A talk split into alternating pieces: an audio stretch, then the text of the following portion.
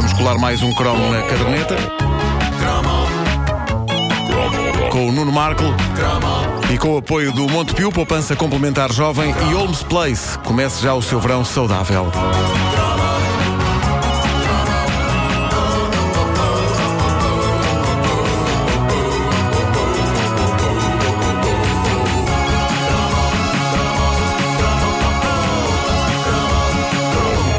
Antes de mais, tenho que vos dizer que.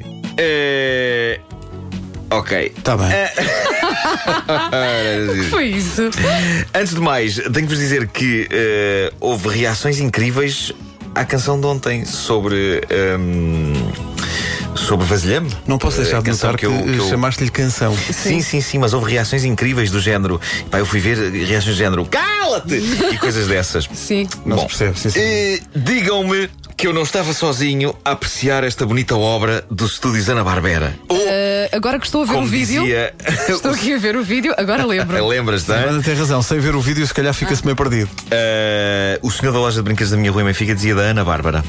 Era como ele Não dizia. era? Era. Não, não, era Ana Barbera. Eh, vamos ouvir. Moby Dick e Mighty My Thor. While on a hunting trip, Thor and his faithful companion Tog rescue an ancient hermit. Gives Thor a club, which possesses great powers. Thor raises the club, and he becomes Mytor. Incrível! Ok, eram desenhos animados incrivelmente parvos, mas havia qualquer coisa neles que me cativava. Talvez fosse a palermice, a começar pela palermice de juntar no mesmo programa duas criaturas que não tinham nada a ver uma com a outra. A baleia Moby Dick, numa versão um bocadinho diferente da do clássico livro de Herman Melville, já que esta combatia tritões e maltamadas profundezas marinhas, mas pior que transformar a Moby Dick nisso era o super-herói pré-histórico Mighty My Thor. Estamos a falar de um homem pré-histórico que prova que antes da invenção da roda deu-se a invenção da mascarilha preta. E, e- e tinha um pau com poderes. Era uma moca de super- Não era uma espada, não era uma varinha mágica, era um cacete. Ele tinha um pau. A lenda de My Thor dizia que ele era um adolescente da Idade da Pedra, chamado Thor, que um dia andava a passear com o seu dinossauro de estimação com asas, chamado Tog. Só isso parece-me tudo tão realista. Logo aqui, prova que o pessoal da Ana-Barbera provavelmente acreditava mesmo que homens e, e dinossauros coexistiram e que isso não era só uma piada dos Flintstones. E o que acontece é que o Thor e o Tog salvam um velho. Velho também da Idade da Pedra, e o velho, em agradecimento, oferece a Thor um pau com poderes. O que é estúpido, porque se ele tinha o pau com poderes, porque de acho não se salvou ele próprio? Não era só levantar o pau no ar e voar? Ninguém diz nada. Ok? Chama-lhe antes Moca. Mas pronto, o, o resultado: o Thor levanta a moca no ar, transforma-se no Mighty My Thor, fica com músculos imponentes, um capuz com cornos e combate, eh, combate o crime na Idade da Pedra.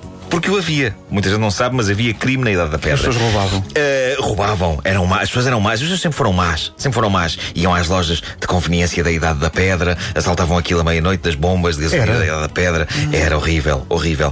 A RTP passava a série Moby Dick e Mighty My Thor como tapa-buracos, a toda a hora nos anos 80. A maior parte do tempo de cada episódio era ocupado com as aventuras de Mighty My Thor, apesar da Moby Dick ter o nome em primeiro. Mas pelo que me lembro, eram dois universos separados. Em cada episódio havia uma história com Moby Dick e uma com o Mighty My Thor. Apesar de eu gostar muito de baleias, a minha preferência aqui ia para o Mighty My Thor, porque ele era uma espécie de super-herói versão feira de carcavelos. Era no fundo como os sapatos abibas de que o Ricardo falava ontem na Michórdia de Temáticas. Aquilo não era o Mighty Thor, era uma espécie de Thor chamado My Thor. Tinha uns cornos na cabeça, o Thor tinha aquele capacete com as asas, não é? Tinha um pau que no fundo fazia tudo aquilo que o martelo do Thor fazia: voar, disparar raios de energia. E isto não é por acaso, porque a história por trás destes desenhos animados é fascinante. Na verdade, os estúdios Ana-Barbera iam fazer episódios com o Thor, o clássico super-herói nórdico da Marvel, só que a Marvel puxou-lhes o tapete e decidiu fazer o Thor com outra produtora. E para não deitarem trabalho fora, o pessoal da Ana-Barbera aproveitou o material que tinha do Thor. Tiraram aquilo da mitologia nórdica, puseram na pré-história. Pronto, numa pré-história em que homens têm dinossauros como animais de estimação, não é? E em que toda a gente fala inglês como se vivesse num subúrbio da Califórnia. Mas de resto era a pré-história. Eu acreditava que era assim que era. que Eles falavam inglês e tudo. Ainda hoje acredito que Mas- tenha sido e- assim. E tinham bons cortes de cabelo também naquela Tinham, altura. tinham, é Tinham bons incrível, cortes de cabelo. incrível. Epá, incrível. Mas de resto a estrutura e as personagens é tudo muito parecido com o Thor, sem ser o Thor. Mas para nós isso chegava. Eu não era nada esquisito, eu papava tudo o que os estúdios Ana Barbera me davam e se eles davam coisas esquisitas. Para além do Mighty Thor, vocês vão de lembrar, se a RTP passava nos anos 80 essa inenarrável série sobre uma banda rock que vivia aventuras acompanhada por um tubarão azul, falante e simpático, que era o Jabberjaw. Epá, Ah, que sim, maravilha, dava Que a quarta-feira. pá. Dá-lhe, dá-lhe com o Jabberjaw. Jabberjaw.